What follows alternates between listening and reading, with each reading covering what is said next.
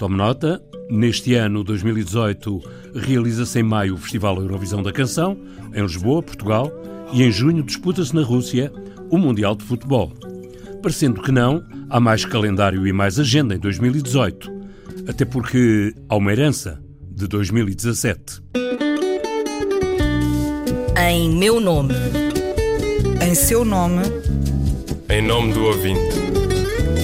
O programa do provedor do ouvinte. João Paulo Guerra. 2018 chega ao calendário com o lastro de 2017. Vamos então passar em revista episódios do ano passado que ficam como herança para o novo ano, registados e divulgados no programa do provedor, em nome do ouvinte. Visto e revisto deste cantinho dos ouvintes e observando o horizonte restrito do Serviço Público de Radiodifusão, 2017 foi o ano em que a rádio recuperou um som perdido desde 1974. Verdade. O som fora para o ar a partir dos estúdios do Rádio Clube Português, Lisboa, 25 de abril de 1974. Nesse dia, muitas vozes passaram pelos microfones depois de Joaquim Furtado proclamar em primeiríssima mão que era ali o posto de comando do movimento das Forças Armadas. Até que, pelas 13 horas, a voz do MFA mudou de género. Aqui, posto de comando das Forças Armadas. Talvez já ninguém se recorde de ouvir a voz de uma mulher, a locutora Clarice Guerra, a ler um comunicado do MFA. O escritor cabo-verdiano Germano de Almeida transpôs o acontecimento para a página 88 da narrativa Dona Pura e os Camaradas de Abril. Ao nosso lado, alguém falava de um comunicado que tinha acabado de ouvir, lido por uma mulher, com uma voz que empolgava. A voz era a de Clarice Guerra, locutora do Rádio Clube, mas civis e militares, com raríssimas e honrosas exceções, uniram-se num ajuste bizarro que parecia reservar aos homens aquele momento histórico.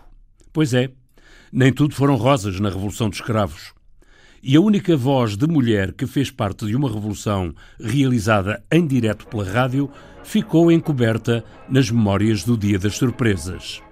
Até que, 43 anos depois, a pedido do provedor, Clarice Guerra desenterrou do baú das recordações a bobina com a gravação da sua voz. Aqui, posto de comando das Forças Armadas pretendendo continuar a informar o país sobre o desenrolar dos acontecimentos históricos que se estão processando, o Movimento das Forças Armadas comunica que as operações iniciadas na madrugada de hoje se desenrolam de acordo com as previsões, encontrando-se dominados vários objetivos importantes, dentre os quais se citam os seguintes: Comando da Legião Portuguesa, Emissora Nacional, Ministério do Exército, donde o respectivo ministro se pôs em fuga. Penitenciária do Forte de Peniche. Sua Excelência, o Almirante Américo Tomás, Sua Excelência, o Professor Marcelo Caetano e os membros do Governo encontram-se cercados por forças do movimento no quartel da Guarda Nacional Republicana, no Carmo, e no Regimento de Lanceiros 2, tendo sido já apresentado um ultimato para a sua rendição. Viva Portugal! Uma voz de mulher resgatada aos arquivos do silêncio. Em 2017 fez-se alguma luz sobre o espólio de uma figura da rádio, Francisco Igrejas Caeiro. Um ouvinte alertou o provedor que havia objetos do espólio de Igrejas Caeiro à venda em leilão na internet. A equipa do provedor pôs-se a fazer perguntas e obteve algumas respostas. Igrejas Caeiro, falecido em 2012, doara todo o espólio incluindo a Casa do Alto Lagoal, à Fundação Marquês de Pombal do Eiras. Na antiga residência ficaram arrecadados centenas de livros, discos, obras de arte e os estúdios de rádio equipados a rigor. Mas, entretanto, a Casa Museu Igreja Escaeiro fechou para obras em outubro de 2016. Falava-se de um projeto turístico. Duas semanas após o programa do provedor do ouvinte, Isaltino Moraes, presidente da Fundação Marquês de Pombal, confirmou em entrevista que a Casa Igreja Escaeiro ia reabrir ao público, mas, mas com sete quartos para alojamento local. Muita massa e divertimento não vem a qualquer hora e uma nota de 500 não se pode deitar fora. Bons companheiros e bons amigos, aqui têm como sempre a Irene Velez. E o Igrejas Queiro. Vos cumprimentam com a maior amizade ao iniciar-se mais um programa dos Companheiros da Alegria. Em 2017 foi anunciado que está à venda o Centro de Emissores de Onda Curta da RDP, em São Gabriel, Pegões. São 90 mil metros quadrados de terreno, mais uma aldeia com vivendas abandonadas, com escola e igreja, uma vasta área construída, emissores, torres, antenas, geradores, armazéns do espólio da rádio, toneladas de tecnologia, de memória, de história. Temos material a, a apodrecer aqui. É um que a roubar, roubou aquilo que valia. Existem pedaços de vinil no chão. E eles mostraram a caldeira onde se aplicava aquela coisa, mas o tipo levaram por cima. Está partido. Já está partido já. Mas não, isso é que já estão podres.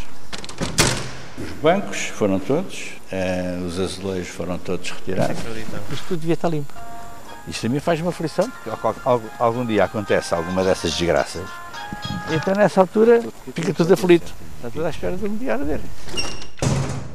Nem São Gabriel, padroeiro das comunicações, valeu à onda curta.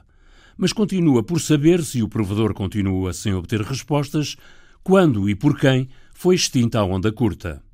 O presidente da RTP limita-se a responder que a decisão de encerrar as operações de onda curta foi tomada não nesta administração, não na anterior, mas na anterior da anterior.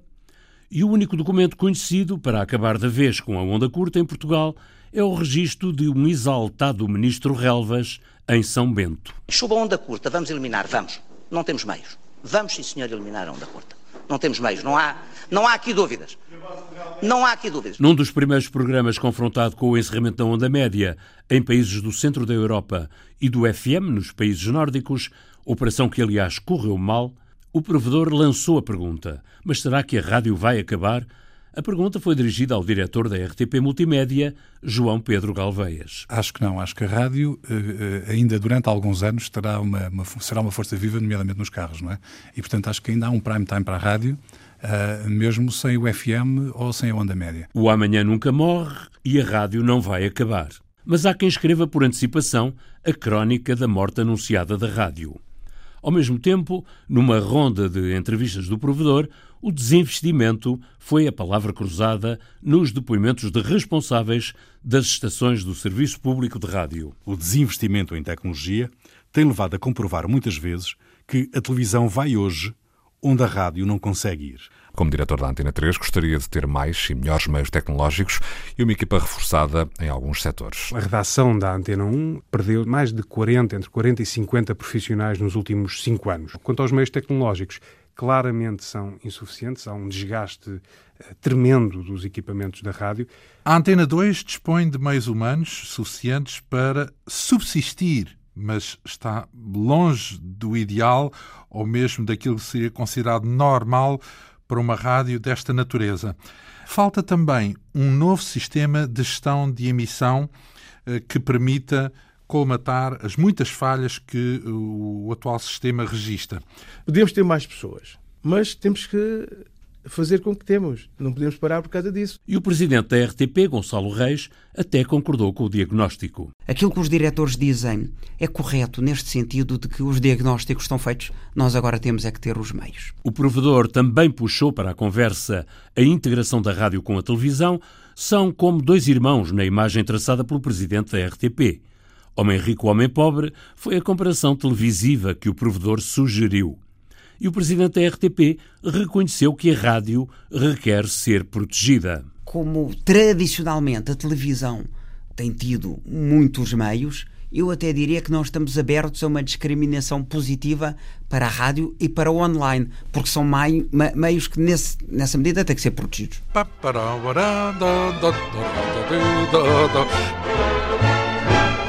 O que o Serviço Público de Rádio vai perdendo é a marca RDP, diluída desde 2004 na integração com a televisão na empresa Rádio e Televisão de Portugal, RTP. Pela predominância do, do discurso em torno da necessidade de reestruturar a televisão e pelo facto de a RDP estar mais estabilizada, é que ela terá sido um pouco encolhida. Respondendo à curiosidade dos ouvintes, o programa do provedor guiou visitas pelo universo do Serviço Público de Rádio. É uma antena onde o programa de autor ainda tem espaço.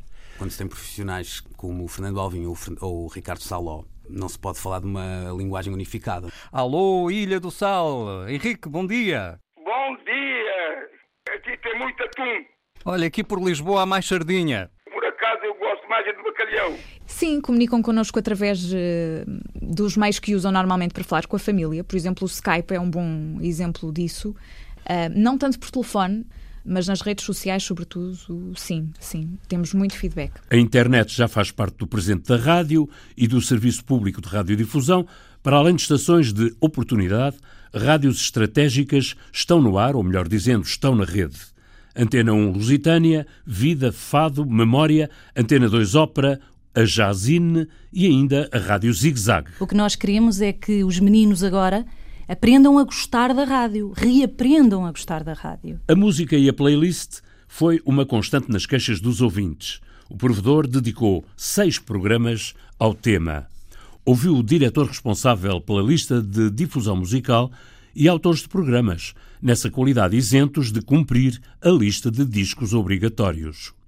O provedor concluiu que a lista pode ser um instrumento, mas não deve ser mais do que isso, e a música, como todo o entretenimento da rádio do serviço público, tem, nos termos da lei, o dever da qualidade. Acontece que a playlist segue mais a trilha das telenovelas. Este disco é intocável, mas felizmente não é inquebrável. Por isso, vamos Brasil!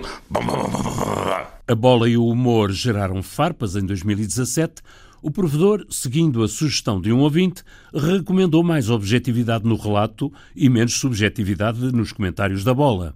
A recomendação até recolheu apoios na direção das rádios do serviço público, mas eh, nunca mais se vislumbram resultados concretos.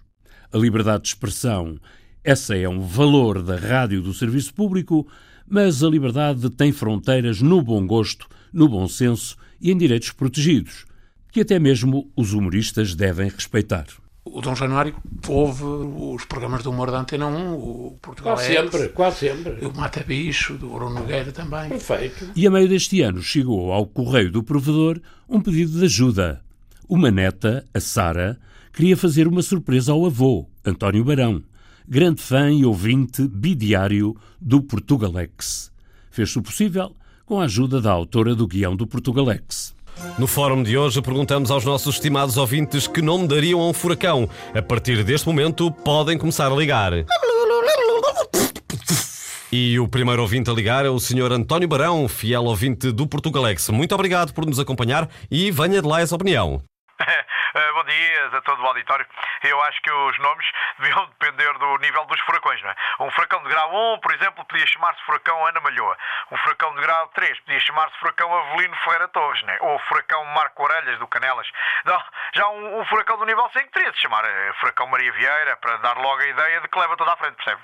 Excelentes sugestões, muito obrigado, Sr. António Barão, e cumprimentos à sua neta, Sara. Uou, uou, uou, uou, uou, uou, uou, uou, uou, uou, uou.